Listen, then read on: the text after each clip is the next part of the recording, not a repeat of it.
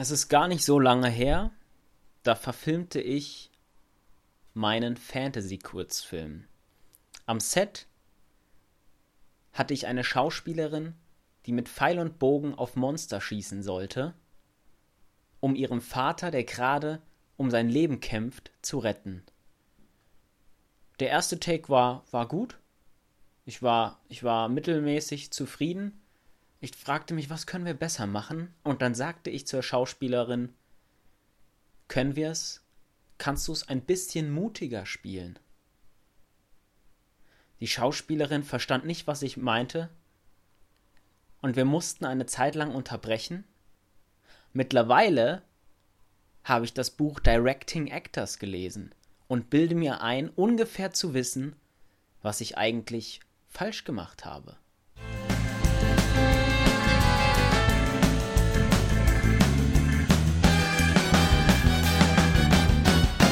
MacGuffin, der Filmpodcast. Träume nicht dein Leben, sondern verfilme deinen Traum. Man könnte das vielleicht natürlich auch so sagen, ähm, dass du nicht, dass sie nicht verstand, was du meinst, sondern dass du dich noch nicht konkret genug ausdrücken konntest. Das ist richtig. Äh, darauf kommen wir jetzt zu sprechen. Ich habe zu ihr gesagt, kannst du es ein bisschen mutiger sprechen?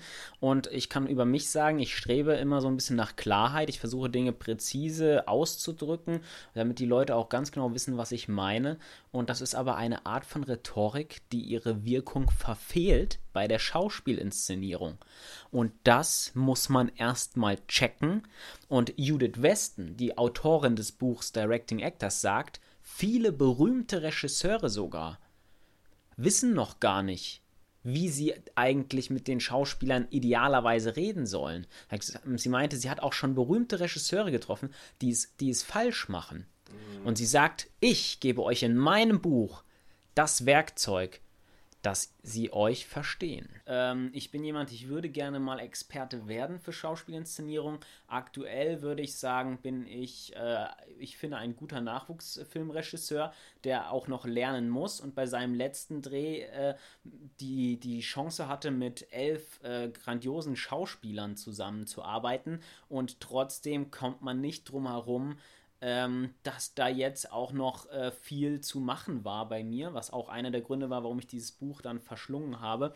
Mhm. Ähm, und, und, das hatte ganz unterschiedliche Gründe. Und da würde ich gerne mal einsteigen, ähm, weil das sind Probleme, die, glaube ich, viele junge Regisseure haben und darüber muss man sprechen ich habe diesen Film nicht nur selbst äh, inszeniert, selbst geschrieben, ich habe ihn selbst produziert. Es war ein Mammutprojekt. Es waren, ich hatte so viele ähm, Aufgaben und Doppelfunktionen, dass mein, mein Kopf zerplatzt ist. Ähm, mit anderen Worten, ich hatte keinen Kopf für, für manche, für Entscheidungen. Ich hatte keinen Kopf für, für, ähm, für Machtkämpfe. Ich hatte keinen Kopf für ähm, ich, ich, war, ich, war ein, ich war auch ein bisschen abwesend und unaufmerksam und unkonzentriert, könnte mhm. man sagen. Und wenn ein Schauspieler ein was, wenn es ein was gefährlich ist, wenn der Schauspieler merkt, äh, der Regisseur, der hier gerade ähm, dafür zuständig ist, dass alles on top ist und dass meine Leistung gut ist und das und mich bestätigen soll, der ist nicht so 100% bei der Sache. Das löst bei unsicheren Schauspielern, die ohnehin eine gewisse Unsicherheit haben, ähm, eine noch größere Unsicherheit aus mhm. und kann äh, wirklich zu Chaos führen. Man, man stellt alles in Frage, man stellt Entscheidungen in Frage und sollen wir es nicht lieber so machen? Und was ganz gefährlich ist, das sagt auch Judith Weston, ist, dass Schauspieler dann anfangen, äh, sich selbst zu directen. Und das ist gefährlich, sagt sie. Mhm. Schauspieler dürfen sich nicht selbst directen, es muss der Regisseur machen.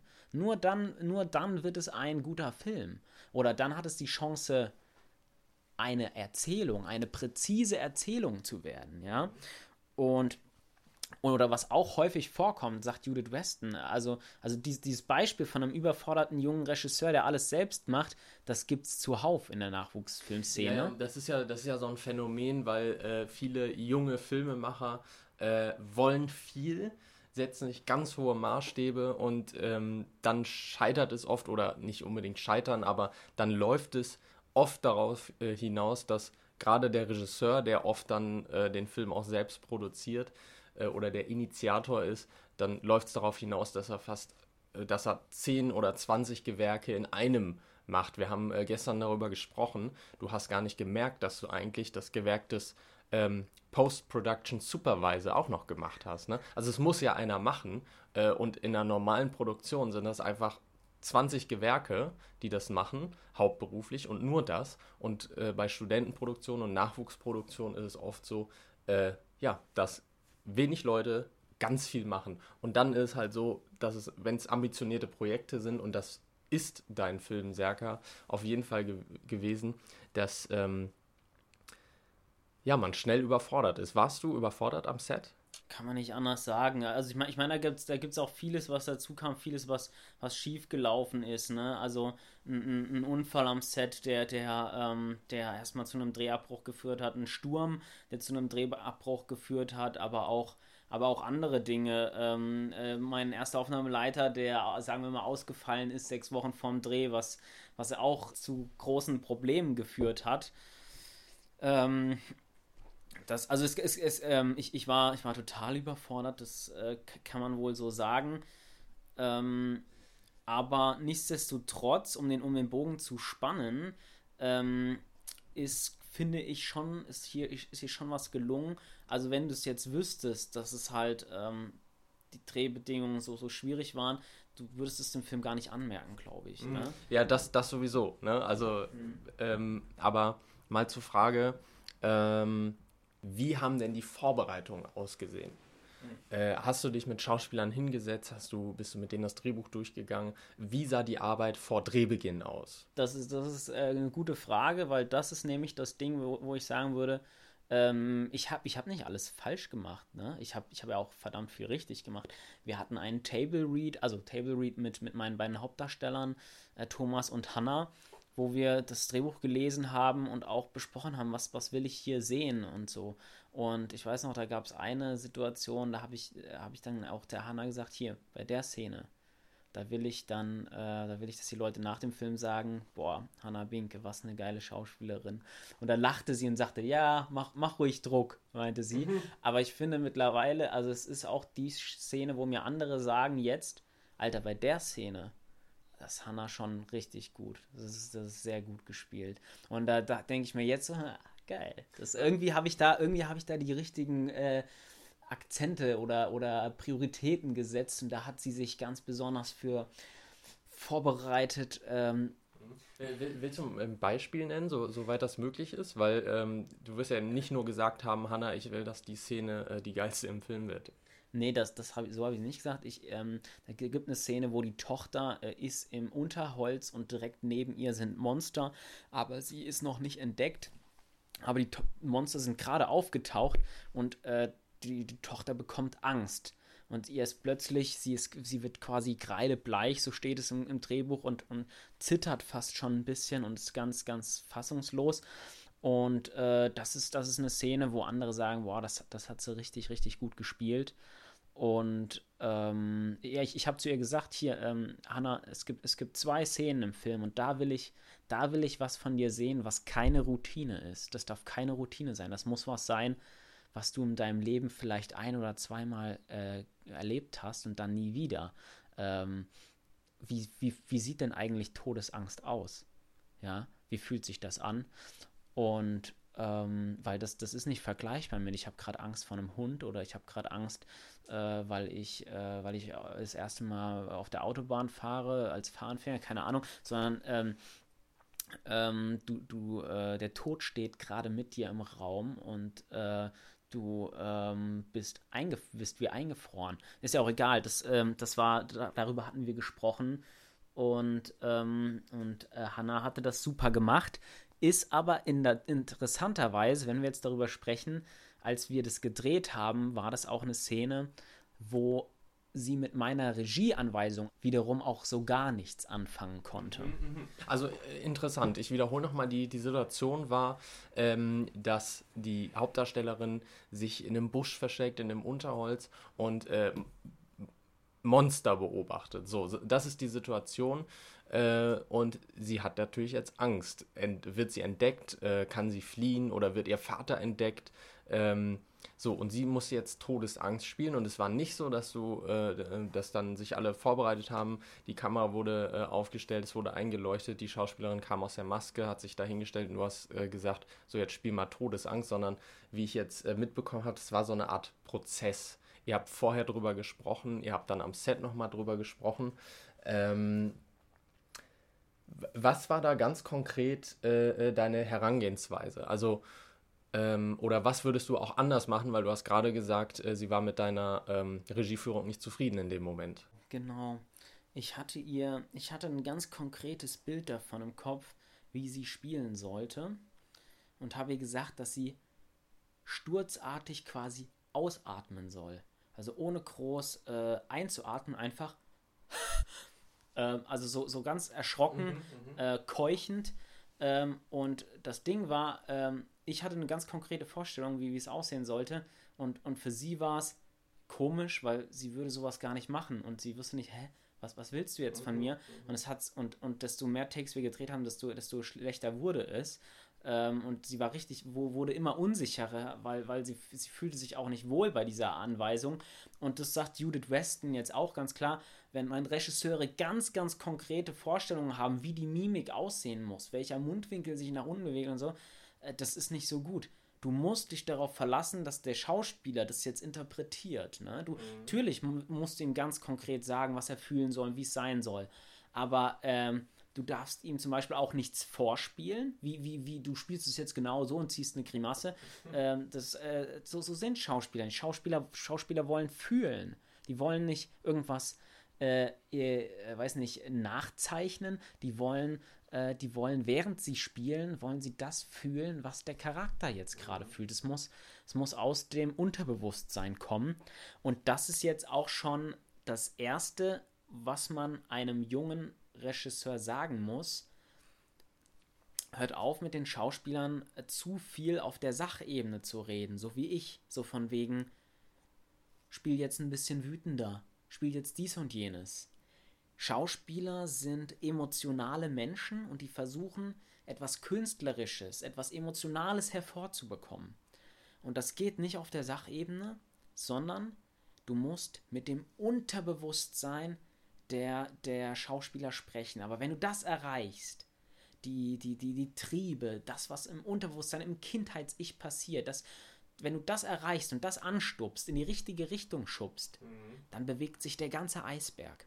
Du musst dir vorstellen, bei diesem Eisberg, du siehst nur die Spitze des Eisbergs, die über die Wasseroberfläche äh, äh drüber guckt. Nur das ist zu sehen und das siehst du hinterher im Film.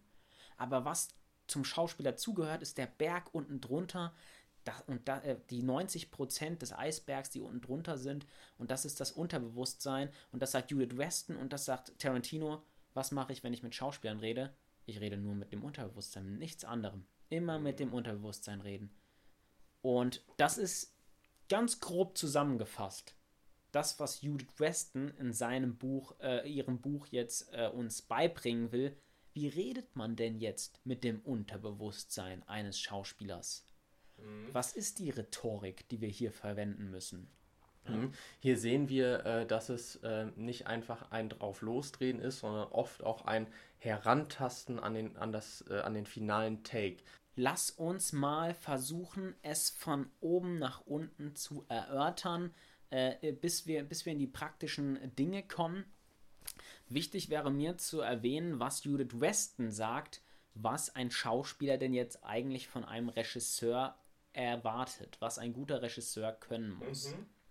Drei Dinge. Er muss das Drehbuch verstanden haben. Zweitens, er muss ein gutes Schauspiel und ein schlechtes Schauspiel auseinanderhalten können. In dem Moment, wo er das Gefühl hat, der Regisseur kann das gar nicht, ist scheiße. Ab dann wird der Schauspieler versuchen, sich selbst zu directen. Er, hat, er vertraut dem Regisseur nicht mehr, der lässt mich schlecht aussehen der, der akzeptiert das, wenn ich nicht gut genug spiele. Hier sehen wir halt auch, dass, dass die Arbeit zwischen Schauspieler und Regisseur eine sehr intime ist und auch ganz viel Vertrauen ähm, äh, braucht. Ne? Genau. Und ähm, drittens habe ich vergessen, also, also wir haben jetzt gesagt, Drehbuch verstanden haben, er muss äh, gute und schlechte schauspielerische Leistung auseinanderhalten können und er muss, das hatten wir jetzt auch bei Hannah, ähm, er darf nicht anfangen zu drehen, bevor der Schauspieler nicht in der Lage ist, alles abzurufen. Und er darf nichts absegnen, was nicht äh, äh, das Maximum war, was der Schauspieler äh, erwartet hat. Das sind die drei Dinge, die ein Schauspieler von einem Regisseur erwartet, sagt Judith Weston. Was glaubst du, Lars, sollte ein Regisseur nicht tun? Welche Rhetorik sollte er nicht verwenden? Ähm, da erwischte mich jetzt auch auf kaltem Fuß, weil ich äh, nie darüber nachgedacht habe, ähm, zu directen. Mm, ich kann es nur so sagen, aus ähm, technischer Sicht und maximal aus Sicht des Kameramanns. Ähm, ich habe ja jetzt dann auch meinen, meinen ersten Kurzfilm als Kameramann gedreht und da habe ich mir vorher lieber zweimal überlegt, inwieweit ich in die Inszenierung eingreife, beziehungsweise auch sogar Fragen stelle, ähm, weil man mit Fragen in ganz bestimmten Momenten auch ähm, mit Fragen und Aussagen das Ganze wieder zerstören kann. Ich glaube, äh, in, in intimen Momenten, ich darf jetzt nicht spoilern, es gibt einen sehr intimen Moment in dem Kurzfilm, ähm, hätte man da äh, Anweisungen gegeben mit, das sieht so und so aus, also das sieht nicht, nicht gut aus oder du siehst hier, ähm, lass dich nicht so hängen oder so, also wirklich so technische Anweisungen, äh, die dem Bild entsprechen, einfach sagen, ja, das sieht nicht gut aus, wie du es gerade machst. Das ist, glaube ich, ganz falsch, weil damit verunsichert man äh, den Darsteller. Sehr gut. Genau das sagt Judith Weston auch und sie nennt es äh, in der deutschen Übersetzung ähm, Wirkungsanweisung. Wenn du sagst, du wirkst gerade so und so, du lässt, äh, du machst es gerade so und so, damit kann ein Schauspieler nichts, nichts anfangen. Wir, wir erinnern uns nochmal, ein Schauspieler will fühlen. Mhm. Er will spielen und er will fühlen. Bekommt gesagt, du wirkst gerade so und so. Okay, dann wirke ich gerade so und so. Du musst, du musst mit dem Unterbewusstsein äh, sprechen, mit, mit, mit den Gefühlen. Und das sagt Judith Weston, Wirkungsanweisungen sind nicht gut. Und ganz verwandt damit sind, äh, sind Adjektive. Spiel wütend. Das ist, als wärest du wütend. Wie spielt man denn wütend? Soll ich jetzt eine Grimasse aufziehen? Jetzt bin ich auch wütend. Aber das ist, das damit kann ein Schauspiel nichts anfangen. Das Adjektive, nein. Wirkungsanweisung, äh, nein. Psychologische Landkarten, sagt Judith Weston, nein. Was ist eine psychologische Landkarte? Pass auf, ähm, erst bist du depressiv, aber dann und dann bist du, bist du plötzlich äh, narzisstisch und dann machst du das. Das ist ein Schauspieler mit überfordert. Er braucht keine psychologischen Landkarten, das hilft nicht weiter. Mhm. Ja, einfach halten. Sagt sie auch ganz klar, ähm, du darfst auch den äh, Schauspielern nicht zuballern mit, mit, mit Anweisungen. Er muss, er muss schon das immer nachvollziehen. Äh, besonders schön ist es für einen Schauspieler eine Aufgabe zu haben in der Szene. So nach dem Motto, ähm, versuch ihn, versuch ihn zu verführen. Äh, und, ob, und ohne dass sie jetzt, sag ich mal, sich blank zieht oder so, kann, versuchen kann sie es ja. Judith Weston hat gesagt, ihre, ihre Schauspielschüler ähm, sagen dann immer, ja, aber wie soll sie denn versuchen, ihn zu verführen? Sie hat doch einen ganz anderen Text. Und dann sagt sie, na und? Versuchen kann sie es trotzdem mit dem Text. Ja. Der Punkt ist, da kommen wir jetzt auch schon dahin. Wir haben jetzt ein bisschen angerissen, was man nicht machen soll. Mhm. Ja. Kommen wir doch mal dazu, was man stattdessen machen kann. Ähm, eine junge Frau trifft auf ein junges Paar äh, und die unterhalten sich. Und irgendwann in einer in einem Moment merkt der Mann, dass seine Freundin auf diese junge Frau steht.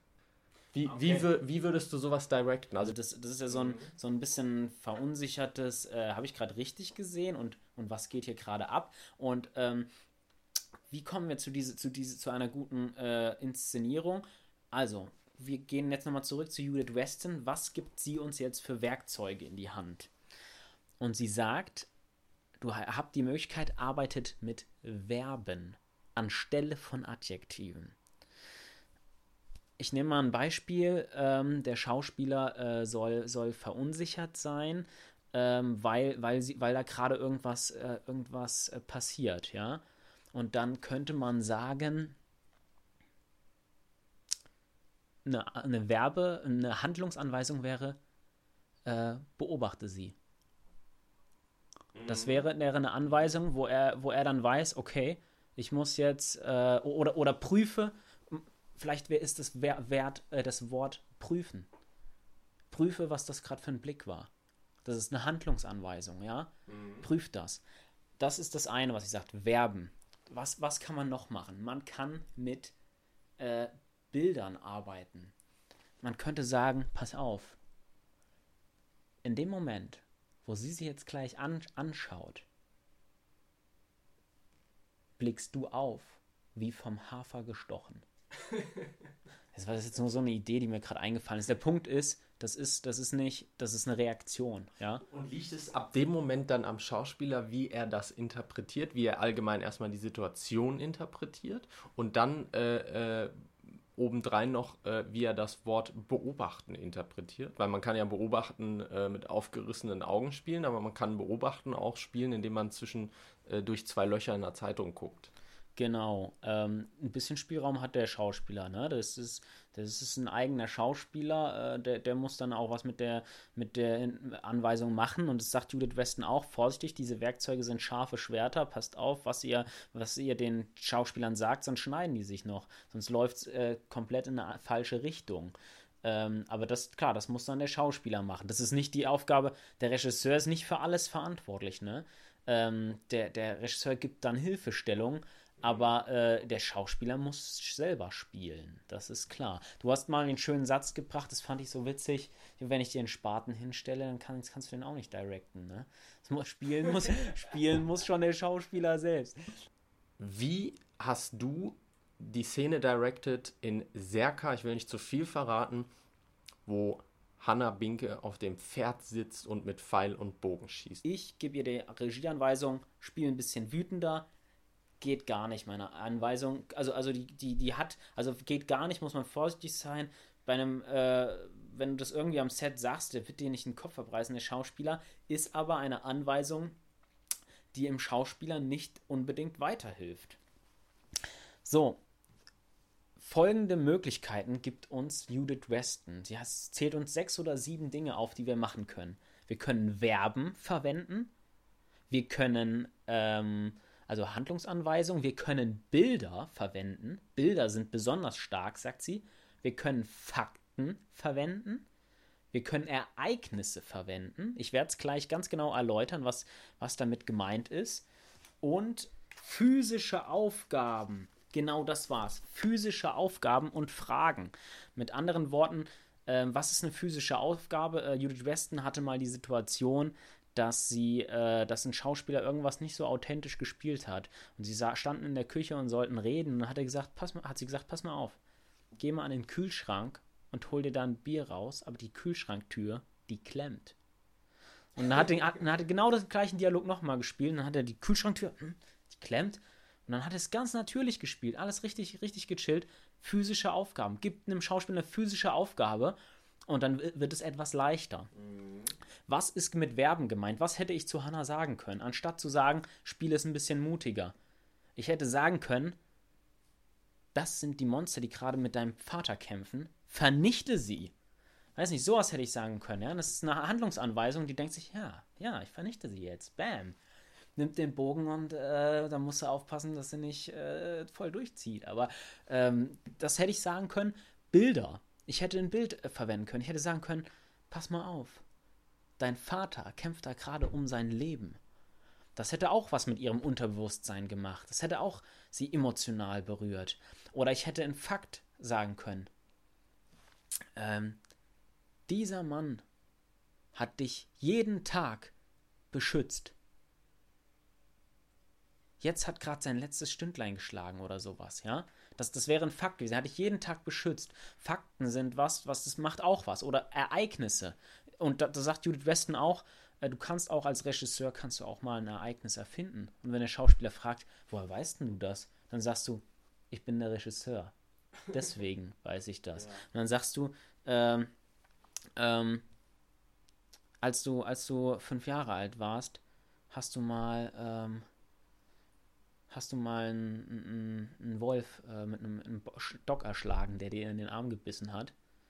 Ähm, und du denkst, du denkst jetzt nochmal, äh, du erinnerst dich jetzt an den Wolf. Keine Ahnung, das wäre so ein das, Ereignis, was du dir hättest überlegen können und das hätte auch was machen können. Was meinst du?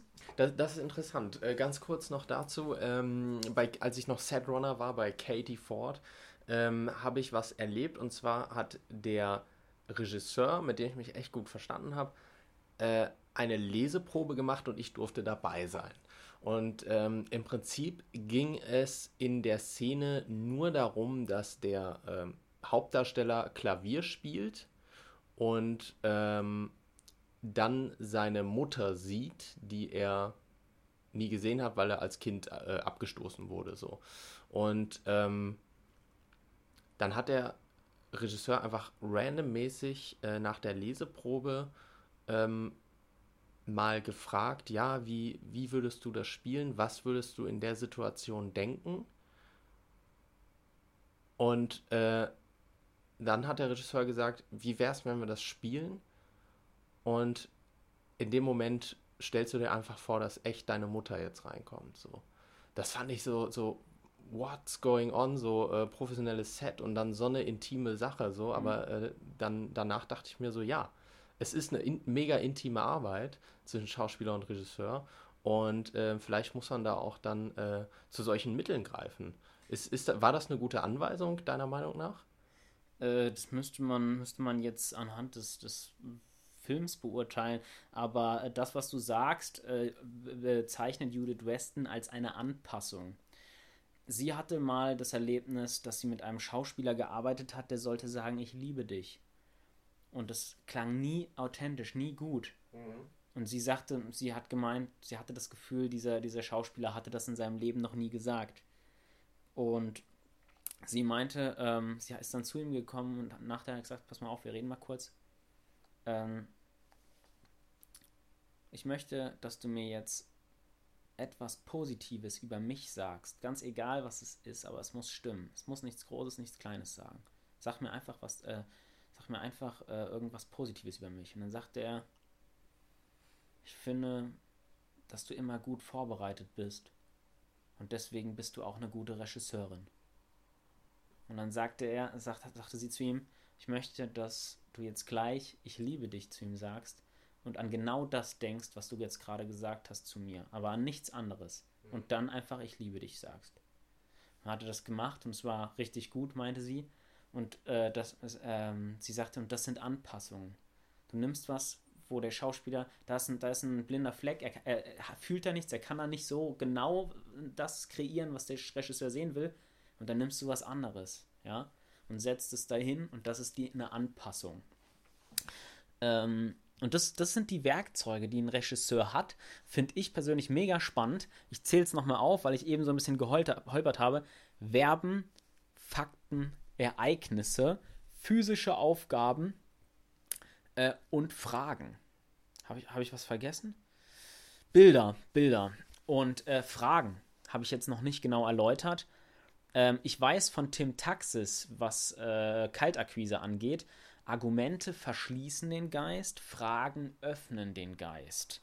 Mhm. Und das trifft wohl auch auf Schauspieler zu. Und Judith Weston sagt ganz klar, du musst dem Schauspieler nicht sagen, ähm, guck mal, hier versucht er jetzt gerade ihn zu zerstören, sondern du kannst den Schauspieler einfach fragen. Meinst du, er versucht ihn jetzt gerade zu zerstören? Und dann sagt der Schauspieler, ah, du willst, dass ich ihn zerstöre. Mhm. Stell die Frage, öffne den Geist, hör auf, ein Argument zu formulieren, sondern frag ihn. Meinst du, er will, er will ihn jetzt gerade bombardieren mit Argumenten oder meinst du, er will ihn jetzt gerade, weiß nicht, verführen? Und ähm, das ist viel besser. Ich weiß, ich weiß, ich hatte das einmal am Set, dass ich äh, Thomas Bartling eine Anweisung geben wollte, die er auch einfach nicht verstanden äh, hat, weil es für ihn keinen Sinn gemacht hat. Und dann habe ich ihn gefragt, warum ist er gerade so wütend auf sie? Dann habe ich gesagt, hat er gesagt, ich weiß es nicht. Und dann habe ich gesagt, Meinst du, das war, meinst du, er fand das naiv, dass sie ihn das gefragt hat? Und plötzlich hatte er verstanden, worauf ich hinaus wollte. Und dann ging's. Mhm. Ähm, Auch nochmal zum Thema ähm, das Drehbuch verstehen. Da hast du mich jetzt gerade auch äh, ertappt, als du das Beispiel genannt hast mit ähm, Hannah sitzt auf dem Pferd und schießt mit Pfeil und Bogen. Ich meine, ich habe das Drehbuch auch gelesen, ich habe sogar den Rohschnitt gesehen, aber jetzt hast du mich äh, äh dabei ertappt, dass ich erst jetzt diese Szene verstanden habe. Und zwar ja, sie ist ein junges Mädchen, was bisher, bisher ihr Leben lang von ihrem Vater beschützt wurde. Bisher war sie das junge Mädchen und wurde von ihrem Vater immer beschützt. Und das ist der Tag. Das ist der Moment, das ist die Szene, an der, bei der es das erste Mal nicht so ist, wo das erste Mal in ihrem noch so jungen Leben das erste Mal der Vater in Gefahr ist und jetzt sie an der Reihe ist, ihn zu beschützen. Stimmt.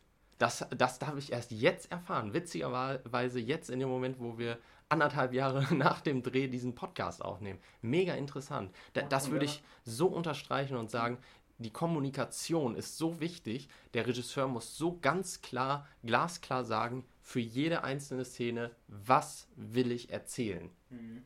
Und, und das hast du schön zusammengefasst. Äh, und jetzt könnte man auch sagen, hier in diesem Moment passiert gerade ihre Transformation als Schauspielerin, als, als Rolle. Als, äh, ihre Rolle, ja. Sie, von, sie vom ängstlichen, vom Angsthasen. Oder sogar vom Kind vom zum Kind. Erwachsenen. Genau. Und die, die Anweisung, spiel mutiger, die ist ja schon irgendwie richtig, aber eben schlecht übersetzt für den Schauspieler. Aber was passiert hier gerade? Sie tauschen die Rollen, sie fängt an, ihn zu beschützen und sie entscheidet sich dazu, diejenige, die die ganze Zeit Angst hat im Film, ich mache jetzt was, was ich vorher noch nie gemacht habe.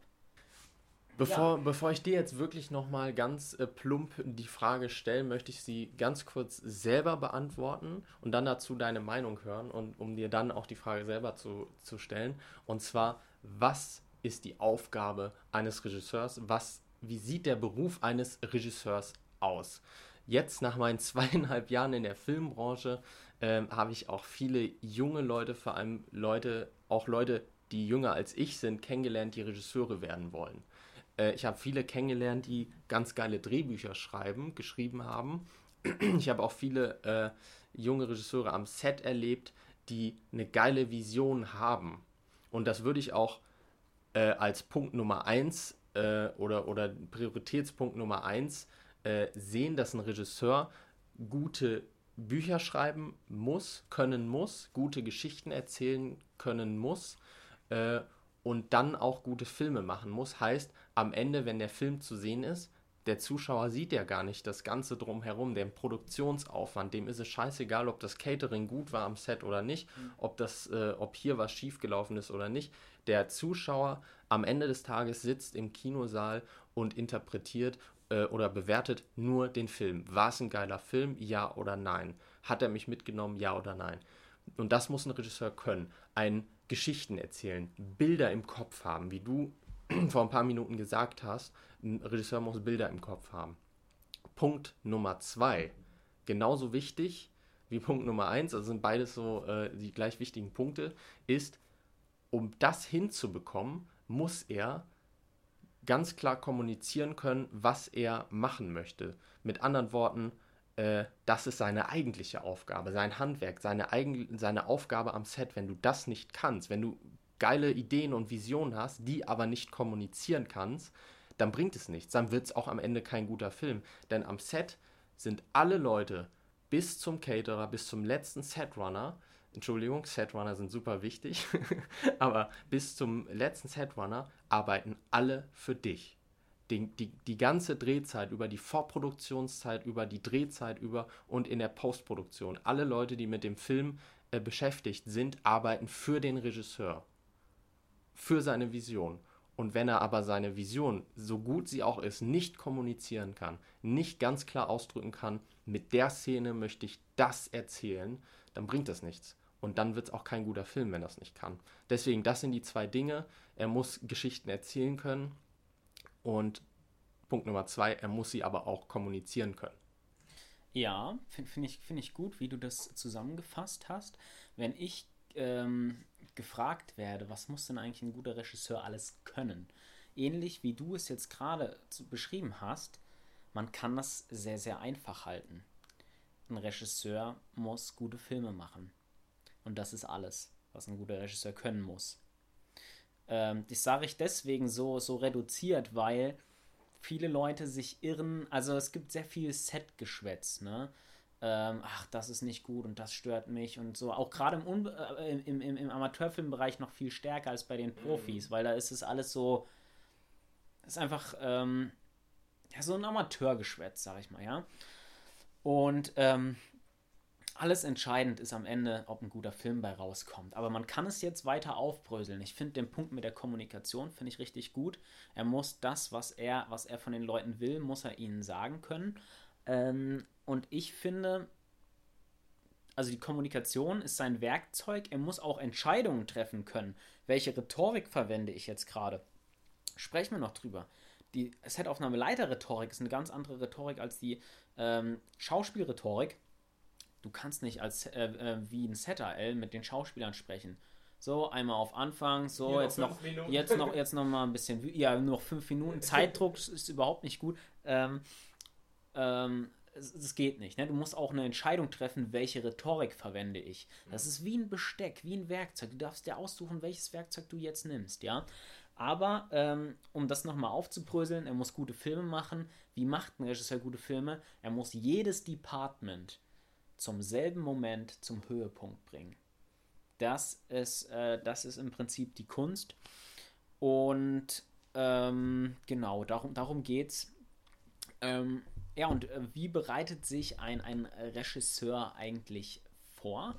Er studiert das Drehbuch und wenn es nach Judith Weston geht, dann schreibt er für jede einzelne Szene, schreibt er sich Tabellen auf und schreibt sich auf, was ist hier das Ziel der Rolle X? Was ist die Aufgabe der Rolle X? Was könnte eine physische Handlung sein? Was könnte ein Verb sein, was ich dem Schauspieler jetzt sage? Was könnte ein Bild sein? Und er stellt Fragen wie, Moment mal, sie redet ihn gerade mit Red an, aber er heißt Robert. Hat er rote Haare oder Wurde er aus irgendeinem anderen Grund immer Red? Ist ja auch egal. Der Punkt ist, ein Regisseur bereitet sich, schreibt für jede einzelne Szene, macht er sich Gedanken, was steckt in der Szene eigentlich noch drin, was wir gerade gar nicht sehen. Alles, was da reingehört, ist potenziell etwas, was, sie, was er dem Schauspieler geben kann, um, äh, um die Rolle auszugestalten. Ja? Und deswegen, wenn es nach Judith Weston geht, und das hat mich ein bisschen erschlagen, als ich das Buch gelesen habe, dann kannst du dich äh, so viel vorbereiten, äh, du kommst nicht mehr aus dem Vorbereiten raus. Aber sie sagt auch, wenn du diese Tabellen einmal äh, geschrieben hast, dann kannst du sie sogar wegschmeißen. Dann gehst du ans Set, schmeißt sie weg und, und, weißt selber, was du willst. Und weißt ungefähr, was du machen sollst. Anthony Hopkins hat gesagt, das hat Judith Weston geschrieben in ihrem Buch.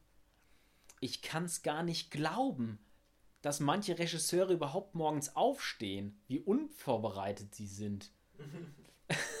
Und sie sagt, Leute, wenn ihr Regie führen wollt, niemand hat gesagt, Regie führen wäre einfach. Bereitet euch ordentlich vor. Lass uns nochmal, ähm, wir haben hier so ein paar Stichpunkte aufgeschrieben. Äh, ich lese sie mal vor und du sagst auch wirklich bitte nur äh, zwei bis drei Sätze maximal, um es wirklich nochmal auf den Punkt zu bringen. Äh, plump gesagt, nicht denken, sondern spielen. Genau. Also ein Schauspieler ist, wenn er anfängt zu denken, ist er nicht in der Rolle drin. Er muss, er muss, er soll nicht denken, er soll spielen. Ja, es, es, geht nicht darum, deswegen sagt Judith Westen, frage auch den Zuschauer nicht, was hast du gerade gedacht, sondern äh, worauf hast du dich konzentriert? Ja, nicht denken, sondern spielen. Mhm. Vielleicht sind wir hier auch äh, beim Punkt Text können. Wenn ein Schauspieler in der Szene ähm, noch überlegen muss, was war mein Text, dann kann er sich nicht aufs Spiel konzentrieren. Fehler machen. Ähm, ja, das, das fand ich extrem spannend. Judith Weston hat beschrieben in ihrem Buch, dass an vielen Schauspielschulen sind die Schauspiellehrer so richtig autoritäre Militärschauspiellehrer, die wirklich so richtig, wo, von denen die Schauspieler Angst haben. Und sie meinte, das ist so eine alte Schule, wo man glaubt, wenn du dem, dem Schauspieler Feuer machst, dann und dieser, dieser Adrenalin hochkommt, dann liefert der. Und sie sagt, ihre Erfahrung ist, dass, die, dass das aber gar nicht stimmt. Das hat zwar eine, äh, einen Effekt, kann einen Effekt haben, aber die beste Art und Weise, etwas aus den Schauspielern rauszuholen. Du kannst viel bessere Ergebnisse erzielen, wenn die Schauspieler permanent das Gefühl haben, sie dürfen jetzt gerade Fehler machen. Es geht darum, das Unterbewusstsein zu entfalten. Es geht darum, zu spielen. Mhm. Man, man ist ja auch nicht live, ne? Also man kann Takes wiederholen Ja. und äh, ist nicht live und kann sich von Take zu Take äh, darauf hinarbeiten. Da, da, da äh, scheiden sich dann auch übrigens die Regisseure, das finde ich ganz interessant. Clint Eastwood, der sagt zu, dem, zu den Schauspielern: Leute, spielen ist eure Aufgabe, ihr kriegt von mir zwei Takes, Kamera ab. Ja, und das wusste ich gar nicht. Mhm. Aber David Fincher zum Beispiel dreht 80, 90 Takes und er sagt, und er sagt, ähm, Leute, wollt ihr lieber warten oder wollt ihr lieber spielen? Wenn ihr, wenn ihr, wenn ihr das abgedreht haben wollt, dann drehen wir es ab und dann wartet ihr, bis wir umgebaut haben. Oder aber, wir spielen jetzt 80 Takes und ihr könnt alles machen, was ihr wollt. Und dann gibt es 80 Takes und die Schauspieler sa- sagen, also erstens, die Schauspieler, die mögen das jetzt auch nicht unbedingt, aber was die Schauspieler schon gesagt haben, ja gut, ich denke mir dann nach jedem Take, gut, was, was will ich noch ausprobieren? Dann mach ich's mal, dann spiele ich es mal so. Vielleicht sind wir hier auch schon beim Thema, dass ähm, nicht jeder Regisseur perfekt ist, nicht jeder, jeder Regisseur für diesen Film perfekt ist, sondern auch ähm, manche Schauspieler mit anderen Regisseuren können müssen. Also es ist ja ein Zusammenspiel und vielleicht äh, kann der eine da mehr mit dem anderen arbeiten als äh, äh, umgekehrt. Ähm, Widersprüche und Gegenteile besitzen. besetzen, ja. Also das ist, das äh, geht, äh, das äh, hängt mit dem Casting zusammen. Da sagt Judith Weston, sagt sie persönlich, ich besetze Sch Schauspieler immer im Gegenteil. Also ich gucke, was ist da und dann überlege ich mir, okay, dann spielen das Gegenteil von dem. Und äh, finde ich interessant, ich kann es jetzt noch nicht zu 100% nachvollziehen, aber was ich sagen kann bei Hannah Binke, ich fand sie cool und lässig beim, beim Casting. Sie war mit Abstand die, das habe ich schon mal gesagt, sie, sie wirkte so abgewichst, während die anderen Schauspieler äh, relativ nervös und aufgeregt waren. Und was habe ich mir eigentlich gewünscht von der Rolle? Eigentlich habe ich mir gewollt, dass sie ängstlich ist, panisch, unsicher. Aber sie war, sie war, sie war richtig selbstbewusst und richtig, richtig ruhig. Ich finde, ich hatte das Gefühl, dass tatsächlich gerade dieses aufgebrochene Unsicherheit plötzlich am Set, die hat irgendwie Eindruck gemacht. Also die hat mir dann besonders gut gefallen. Also ich kann es jetzt nicht zu 100% bestätigen, ich bin dafür wahrscheinlich zu unbefahren, aber ich kann so ungefähr nachvollziehen, weil ich erlebt habe, dass es schon Sinn machen kann. Vielleicht sind wir ja auch grundsätzlich beim Thema Casting, dass das ja unglaublich wichtig ist, dass nicht jeder Schauspieler für jede Rolle äh, geeignet ist. Oder es auch gerade die Auswahl der Schauspieler für die einzelnen Rollen interessant macht. Was äh, ist deiner Meinung nach präzises Spiel? Ist es wirklich so, äh, erst nach dem 80. Take, wo der Schauspieler wirklich den Text, wo der aus den Ohren kommt, kann er sich endlich auf das Spielen konzentrieren? Oder was meinst du damit? Präzises Spiel ist im Prinzip ähm, die, die Königsklasse beim Schauspielen. Das hängt damit zusammen, wenn die Rolle ganz, ganz tief entwickelt ist und ganz facettenreich, aber wirklich tiefgehend das widerspiegelt, was der Schauspieler entwickelt hat mit dem Regisseur. Ja? Anthony Hopkins, Schweigen der Lämmer, äh, Hannibal Lecter, hast du gesehen? Ja, klar. Wusstest du, dass Hannibal Lecter nie blinzelt? Ah, ja, ja, genau. Äh, so, solche, solche Sachen, beziehungsweise gibt es auch ein Beispiel ähm, von, von einem Alfred Hitchcock-Film, äh, Rebecca. Da gibt es diese Rolle der, der Haushälterin, äh, die in keiner, auch in keiner Einstellung blinzelt und sogar äh, in keiner Einstellung in den Raum reinkommt, sondern sie ist immer irgendwie, äh, äh, es ist so ein Gespräch, Schnitt, Gegenschnitt und auf einmal im, im Gegenschnitt steht sie im Raum, was so eine Mystik erweckt, so ein ganz Unterbewusstsein. Wir können ihr nicht trauen, weil wir sie nie reinkommen sehen. Wir wissen nie, wann sie da ist. Wir drehen uns um und dann steht sie da oder nicht. Das erweckt äh, so ein ganz. Ähm, aber ist das nicht, Das- gehört das noch zur, zu, zur Schauspielinszenierung oder das ist das schon wieder Drehbuch und Kamera? Das ist, äh, okay, das, also dass sie nie blinzelt, das hängt dann mit dem Spiel zusammen, mit ihrem Spiel, wie sie das entwickelt hat, wie sie die Rolle entwickelt hat. Das ist quasi das, was ich als präzises Spiel oder Judith West- Weston als präzises Spiel bezeichnet. Und Hannibal Lecter blinzelt aber doch in ganz wenigen Momenten im Film blinzelt er doch. Und das sind ganz konkrete Situationen. Das ist präzises Spiel. okay, das cool. ist, weißt du, das, das, das, ähm, das ist kein Zufall. Der blinzelt immer zu ganz konkreten Momenten und sonst äh, so, als ob er nie blinzelt. Und das ist präzises Spiel und Hannibal Lecter hat für den Film die Os den Oscar bekommen. Das ist äh, die Königsklasse, wenn du sowas äh, kannst. Äh, wenn, du, wenn, wenn das Spiel präzise ist, dann war es richtig, richtig gut. Gut Spiel ist das eine und präzise Spielen, das ist ähm, das, das sehr Gute, ja. Richtiges Zuhören. Ja, das ist das, was Judith Weston jedem Schauspieler an den Tag legt, wenn er nicht genau weiß, was er machen soll. Ähm, hör deinem Gegenüber zu. Sei im Moment. Und das ist, wenn ich das mal sagen darf, auch was, was ich bei Hannah Binke sehr schätze. Bei Hannah finde ich, sie ist eine Schauspielerin, das, das sollen ja alle Schauspieler, sollen im Moment sein. Jetzt direkt im Moment in der Szene drin. Und ich finde, Hannah ist zum einen eine gute Zuhörerin, so als so privat, aber eben dann auch äh, im Spiel merkst du, sie ist immer, sie fühlt immer ganz in, impulsiv im, im Moment drin. Und, ähm, und wenn du nicht weißt, du bist jetzt in einer Dialogszene und weißt nicht, wie soll ich mich jetzt fühlen, hör einfach zu. Zuhörer sind gute Schauspieler, sagt, äh, sagt äh, Judith Weston. Me- Meinst du jetzt äh, deinem Gegenüber äh, vor der Kamera oder dem Vor der Regisseur? Kamera, vor der Kamera. Also, also, also, also ähm, im Spiel, in der Szene drin. Hör zu. Okay. Hör zu. Das ist, das ist die halbe Miete. Siehst du, ich finde, ich habe es bei mir beobachtet, Adrian Burri bei der besagten Szene, äh, die so ein bisschen, ähm, die so ein bisschen vul vulgär rüberkommt, so ein bisschen flapsig vulgär. Äh, da hört er vorher die ganze Zeit zu und dann bringt er seinen Spruch. Und irgendwie, äh, da, da ist er auch voll im Moment drin. Das fand ich gut. Ja. Keine negativen Streits. Ähm, Da steht jetzt keine negativen Streits mit Darstellern. Ich Hm. würde das aber mal weglassen, weil ich glaube, dass das tatsächlich sogar äh, zu, zwischen allen Gewerken äh, wichtig ist. Mag sein, aber lass, lass kurz das sagen, was Judith Weston sagt. Judith Weston sagt, ähm, du kannst keinen keinen negativen Streit gegen Schauspieler gewinnen. Wenn du gewinnst, dann hast du verloren. Weil ähm, du bist, du bist wie ein Vater für die, für die, für die Schauspieler und musst mit ihnen reden, musst sie lieb haben. Äh, sie müssen deine unbegrenzte Liebe spielen, sp- spüren. Du darfst dich schon mit ihnen auseinandersetzen und sie rügen und so weiter und so fort. Aber du darfst sie niemals am, am Set, sagen wir mal, vernichten.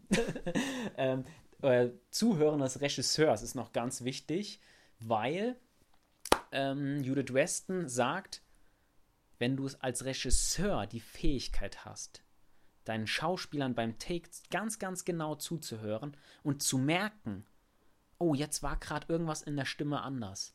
Jetzt war gerade was falsch. Dann sagt sie, dann hast du das Potenzial, ein sehr guter Regisseur zu werden. Ein Regisseur, der ganz fein zuhören kann und herausbekommt, hier war gerade was, hier hat gerade was nicht gestimmt. Das sind die Regisseure, wo sie sagt, ähm, die, die haben großes Ta Talent und ich persönlich äh, lege mich fest, man muss äh, sich muss auf Tarantino schauen. Tarantino ist der beste Schauspielregisseur und das sagen die Schauspieler auch. Ähm, bei Glorious Bastards, wir haben auf Deutsch geredet, Tarantino spricht nicht mehr Deutsch und er hat sofort gehört, wenn wir uns irgendwie versprochen haben oder irgendwas, ähm, auch wenn wir einfach weitergespielt haben, das hat er sofort gehört. Äh, einfach nur an einer Tonlage am Spiel und was weiß ich. Und ähm, das, wenn das ein Regisseur mitbringt, ist äh, perfekt. Schauspieler brauchen Bestätigung. Ja, sie müssen das Gefühl haben, ähm, also wie gesagt, dass sie Fehler machen dürfen, dass, dass sie gut sind. In dem Moment, wo sie sich nicht bestätigt fühlen, dann suchen sie sich die Bestätigung von anderen und das ist falsch. Zum Beispiel mit meiner Maske, meine Maskenbinderin hat zum Beispiel viel mit Hannah geredet und ihr gesagt hat, das hast du gut gemacht, das war eigentlich gar nicht so schlecht. War total, war, war total blöd, weil ähm, das, darf, das darf maximal von mir kommen. Aber gut, ähm, ja. Nicht am Monitor. Nicht am Monitor. Das habe ich vorher, bevor ich es bei Judith Weston gelesen habe, habe ich es auch von Tarantino gelesen.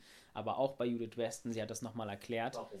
Ähm, guck dir nicht am Monitor da- das Spiel deiner, sch- schließ dich nicht in eine Kamera ein und guck dir das, sei bei den Schauspielern, sei bei der Kamera. Die Schauspieler müssen deine Anwesenheit spüren. Sie müssen für dich spielen. Dadurch wird das Schauspiellevel mit einem Mal ein bisschen besser und, und dann sagt sie halt auch, höre ihnen zu. Fühle, was sie gerade fühlen. Und das geht direkt neben der Kamera. Sag dem, sag, wenn du unbedingt das Kamerabild kontrollieren willst, lass es dir nachher zeigen. Aber sei ganz bei den Schauspielern. Zeig den Schauspielern, dass du da bist. Das sagt, ähm, das sagt Tarantino und Judith Weston. Erlaubnis erteilen. Ja, das, das hat sie auch gesagt. Das, das fand ich ganz witzig. Das ist auch rhetorisch wichtig. Sie sagt, sagt nicht, oh nee, das war blöd, mach es lieber so. Sondern, oh, oder so, nach, das, das war jetzt zu langsam, du musst es ein bisschen schneller spielen. Das ist rhetorisch, ist ganz wichtig. Sondern du sagst, du kannst es ruhig ein bisschen schneller spielen. Du darfst es ein bisschen schneller spielen, wenn du willst. Gib ihnen die Erlaubnis. Nicht du musst, nicht du sollst, du darfst. Ja, hier, hier sehen wir einfach, dass, dass grundsätzlich die Kommunikation mhm. zwischen Schauspieler und Regisseur einfach so immens wichtig ist. In, in allen Belangen. Mhm. Und, und, und wenn ich das noch hinzufügen kann, das fand ich so witzig. Und sie sagt halt dann auch, ähm, wenn der Schauspieler eine andere Idee hat als du, das ist auch eine ganz schwierige Situation, aber du willst ja deins durch, äh, willst ja deins haben, findest seine Idee nicht so gut, dann kannst du auch, wenn du ganz geschickt bist, hat sie gesagt, kannst du sagen, aha, keine schlechte Idee. Was hältst du davon? Und dann sagst du, was du, was du meinst. Also sie meint, es, es muss, du kannst nicht sagen, oh, das ist blöd. Das kannst du nicht, das kannst du nicht sagen, ja. Also ähm, muss dann andere äh, Möglichkeiten finden, um dann überzuleiten. Aha. Was ist denn, wenn sie das und das macht? Oder was ist denn damit? Ja, jetzt, jetzt, ähm, ja, spielen und Spaß haben, haben wir schon gesagt. Das hat Scorsese gesagt. Äh, Finde ich ganz interessant, weil Martin Scorsese für mich halt auch, was Schauspielinszenierung schon, ja, braucht man da noch was zu sagen zu Martin Scorsese? Also ähm, jeder hat Wolf of Wall Street gesehen. Was ist das denn bitte für eine Darstellung von, von dem ähm, hier, wie heißt er? Ähm, Jonah Hill, Leonardo DiCaprio, Jonah Hill, das ist grandios, ja. Wie die da eskalieren mit dem Goldfisch. An diesem Tag putzt du dein Goldfischglas? Ich zeig dir jetzt, was ich mit deinem Goldfisch mache. Und dann verschluckt er, also das, ähm, und, und Scorsese sagt einfach, ähm, wenn ihr soweit seid, dass ihr, ihr habt geprobt, ihr habt, ihr habt euch ver verständigt, ihr wollt alle denselben Film machen, dann geh ans Set, beschütze deine Schauspieler, kümmere dich darum, dass sie Spaß haben, dass sie keine Sorgen haben, dass sie sich wohlfühlen. Gib ihnen alle Liebe mit, wie, wie, wie deinen kleinen Kindern. Und lass sie, lass sie einfach spielen. Äh, nur 75% bei den Proben. Das sagt Judith Weston auch, wenn ihr probt, pass auf, dass sie niemals 100% geben. Du willst sie auf 75% und wenn, beim Dreh lässt du sie von der Kette. Ähm, du willst bei den Proben, willst du ihr Unterbewusstsein heraus, heraufbeschwören und sagen, hey, wäre das nicht cool, wenn wir jetzt das machen würden und das? Und meinst du, du würdest ihn dann, äh, würdest ihn damit verärgern? Und ja, ja, und ein paar Ideen und ja, aber dann bisschen, okay, ein bisschen zügeln jetzt. Nee, mhm. wir machen, wir fahren, wir fahren hier auf halber Flamme und dann beim Set, gib ihm. Mhm. Vielleicht, also die Proben dienen ja auch ein Stück weit dazu, äh, sich nochmal nicht nur, also ich meine, das wird ja sowieso in den Vorgesprächen gemacht und in der äh, Vorarbeit, aber dann gibt es nochmal Proben am Set unmittelbar vor dem Dreh und die dienen vielleicht in der Atmosphäre. Man hat schon mal eine Stellprobe gemacht, äh, ist es ja dann letztendlich am Set immer noch mal was anderes, wenn man wirklich in dieser Situation ist. Und da dienen diese Proben vielleicht wirklich auch für die letzten Kommunikationspunkte, ähm, um sich wirklich zu verständigen, was hier gemacht werden soll. Und da muss man wirklich wahrscheinlich darauf achten, dass da der Schauspieler bei den Proben nicht schon alles gibt, weil es ist teilweise auch so, besonders bei emotionalen äh, Szenen, das ist teilweise für die Darsteller als Privatperson auch mega anstrengend, ne? Mhm. wenn sie mhm. da jetzt irgendwie spielen sollen, dass äh, ihr, ihr Kind gestorben ist oder mhm. so. Mhm. Die, die, also gute Schauspieler zumindest meiner Meinung nach versetzen sich dann so dermaßen auch da drin, da, da rein, ähm, dass das auch wirklich anstrengend für die ist. Wenn da so eine Szene dann zehnmal gemacht wird, die sind dann fertig, die brauchen dann mal mhm. kurz eine Pause, weil sie selber emotional mitgenommen sind. Stimmt, ja. Ja, das ein guter Punkt. Äh, ja, Sven, ähm, Jetzt, wir haben lange gesprochen. Ähm, ein großes Thema. Äh, ist ein mega wichtiges Thema und ich habe auch das Gefühl gehabt, dass wir äh, teilweise auch ähm, Unterthemen nur angerissen haben, wo, wo wir auf jeden Fall nochmal drüber sprechen müssen in Zukunft. Aber um das jetzt mal noch abzurunden, wir sind jetzt hier äh, in Mainz in einer Studentenbude. Du hast schon echt ähm, was auf dem Kasten, würde ich sagen. Äh, das, das weiß ich, weil ich Filme von dir kenne. Aber trotz alledem sind wir noch Nachwuchsfilmemacher und du studierst äh, Medienwissenschaften. Das heißt also, du bist kein jetzt äh, diplomierter ähm, Regiestudent. Wie wird man denn Regisseur, beziehungsweise was sind auch deine Zukunftspläne? Willst du das noch äh, äh studieren oder meinst du, muss man das nicht studieren? Äh, was hast du in Zukunft vor? Ähm, und was äh, willst du ein großer Regisseur werden und wie willst du das angehen? Ja, ich glaube, den Weg habe ich eingeschlagen mit Regie führen. Ähm, ich bilde mir immer ein, dass ich, dass ich alles, was ich angefangen hätte, gut gemacht hätte. Nicht, weil ich, und das stimmt wahrscheinlich nicht, weil ich nicht alles, wirklich alles, alles gut gemacht hätte, weil ich bei manchen Dingen mir auch einfach äh, ein Minimaltalent fehlt. Aber was ich, was ich glaube, ist, dass ich, äh, was ich angefangen hätte, hätte ich versucht richtig zu machen. Und ich habe mich jetzt für, für Regie entschieden, was ja auch meine Leidenschaft ist, schon, sagen wir mal, mindestens seit, seit 14, äh, 15, wo ich, wo ich angefangen habe, mich so ein bisschen da rein zu nörden. Und äh, mein Eindruck ist, ich weiß nicht, ob, ob ich mich da täusche, aber also mein, meine Ambition ist es, mein komplettes Potenzial, was ich habe, auszuschöpfen das ist mein Ziel und ich möchte gerne auf das höchste Niveau kommen, was man als Regisseur kommen kann. Das heißt, ich würde gerne irgendwann mal Filme für den internationalen Markt produzieren. Und ähm, wie ich dahin kommen möchte, ist ähm, grundsätzlich ganz plump formuliert durch Filme machen. Ähm, ich glaube, dass, es, dass man, desto jünger man ist, ähm, desto mehr hofft man darauf, irgendwie entdeckt zu werden oder irgendwie, ähm, äh, sag ich mal, gefördert zu werden, Hilfe zu bekommen oder eben auf äh, in Hogwarts angenommen zu werden für die Schau Schau äh, Schule für Hexerei und Zauberei. Nein, also Spaß. Äh, der Punkt ist, ich glaube, man kommt nicht übers Filme machen drumherum. Also, also ich glaube, man muss einfach, mir hat mal jemand gesagt, Sven, man muss nicht Kunst studieren, um Kunst zu machen. Du musst Kunst machen. Du musst einfach Kunst machen. Und ich glaube, ähm, das ist meine Devise. Ich will das, was ich auf dem Herzen habe, will ich, will ich einfach machen, will ich produzieren. Und äh, das, das ist die Grundidee. Und im Weiteren glaube ich, dass man keine Filmhochschule braucht. Wenn wir uns die größten Regisseure der Welt angucken, da gibt es viele, die, die keine Filmhochschule hatten, die was ganz anderes gemacht haben. Ich nenne jetzt nur zwei. Nolan, Tarantino. Das sind die derzeit populärsten Regisseure, die es gibt. Beide hatten die mit einer Filmhochschule rein gar nichts zu tun. Ähm, und ich glaube, ich glaube, Tarantino sagt, nee, ich sag dir was, du musst Filme, musst du wirklich lieben, aber du musst keine Filmhochschule besucht haben. Und ähm, nichtsdestotrotz ist es tatsächlich eine Option, dass ich nach meinem Studium für Filmwissenschaft ähm, dann irgendwann nochmal Regie studieren werde, vielleicht auch im Masterstudium, vielleicht bewerbe ich mich für ein Masterstudium und überspringe direkt den Regie-Bachelor mit meinem jetzigen Bachelor, sag ich mal.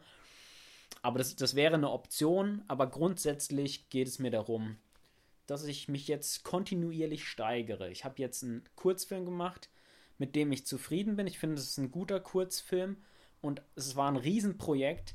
Und als nächstes werde ich was Größeres machen wollen. Werde ich, ich werde das versuchen, auf jeden Fall zu toppen. Das ist meine Devise. Wie ist es bei dir, Lars?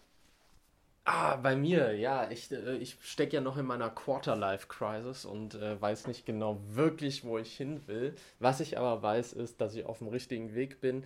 Äh, äh, no way back. Äh, ich will Filme machen und äh, bin in meiner aktuellen Lage mega zufrieden in der Aufnahmeleitung. Es macht mir mega Spaß. Es ist tatsächlich so, wenn ich irgendwie in einem Projekt bin und dann ein verlängertes Wochenende habe, denke ich mir Samstag schon, oh Gott, was mache ich denn jetzt an, an meinem Wochenende? Ich freue mich schon wieder, wenn es montags wieder losgeht. Ähm, nein, ähm, ob ich dann doch nochmal die Kamerarichtung einschlage. Wir werden es sehen. Mhm. Schauen wir mal. Ja. Äh, und und finde das echt gut, was du gesagt hast, Filme machen. Und da bin ich ja auch dabei, äh, kann das nur äh, unterschreiben. Äh, wirklich letzte Frage und lass uns ganz kurz halten. Sven, Serka, die Dreharbeiten sind auch äh, sind jetzt schon lange her. Äh, du und auch ich, äh, wir haben sowas von viel dazugelernt und der Film entschuldige den Teaser, aber er ist sowas von geil geworden. Wenn ich mir jetzt überlege, den nächsten Film, äh, den wir mit diesem Wissen, was wir dadurch gesammelt haben, produzieren. Alter Verwalter, was hast du da vor? Was kann ich hier jetzt schon, was können wir jetzt hier schon anteasern? Was wird da kommen? Oh, also erstmal, ich finde es immer mega geil, äh, wie, wie du meinen Film abfeierst. Das, das gibt mir richtig das Gefühl, ich hätte es richtig geschafft. Ähm, ich bin auch zufrieden mit meinem Film. Äh, ich kritisiere bei meinem Film tatsächlich den Spannungsbogen, der gut ist, aber unter den äh, Möglichkeiten ist. Ich glaube, der Spannungsbogen bei meinem Film könnte ähm, kurz bevor dem absoluten Höhepunkt flacht der Film leicht ab und man kann es noch mehr auf die Spitze treiben. Und bei einem, einem nächsten Film äh, würde ich versuchen, ähm, ich würde die, versuchen, die Dramaturgie noch mehr auf die Spitze zu treiben, einfach. Ähm, und ich würde halt vor allem versuchen, mit Schauspielern, äh, würde ich würde versuchen, die komplette Energie der, die, der, des Unterbewusstseins der Schauspieler zu entfalten. Die komplette, also ich würde versuchen, noch viel mehr besser zu machen, noch präziser zu arbeiten mit den Schauspielern. Ich sollte mich kurz halten, hast du gesagt. Was ist denn deine Antwort? Meine Antwort ist, schick mir, sobald, äh, sobald es irgendwas zu lesen gibt, schick mir äh, äh, was äh, zu dem besagten Projekt, was wir jetzt noch nicht äh, verraten wollen. Und dann schauen wir, was wir daraus machen. Das setzt mich jetzt wieder unter Druck. Aber gut. Ähm, alles klar. Dann äh, sage ich mal. mm, Mh, Ja, nächste Folge. Was, was haben wir vor? Wir äh, wollen über Dune sprechen. Ein ähm, sehr wichtiger Film, fast mit Geschichte, schon äh, bevor er rausgekommen ist. Ähm, gibt, äh, viel, äh, es gibt viel darüber äh, zu reden. wird bereits als Film des Jahres betitelt, als Meisterwerk von ganz vielen äh, Filmkritiken und ähm, ein was ist klar, wir zwei werden den Film unter die Lupe nehmen und dann schauen wir doch mal, ob er unseren Test besteht. Ob er unseren Ansprüchen genügt. Bis später.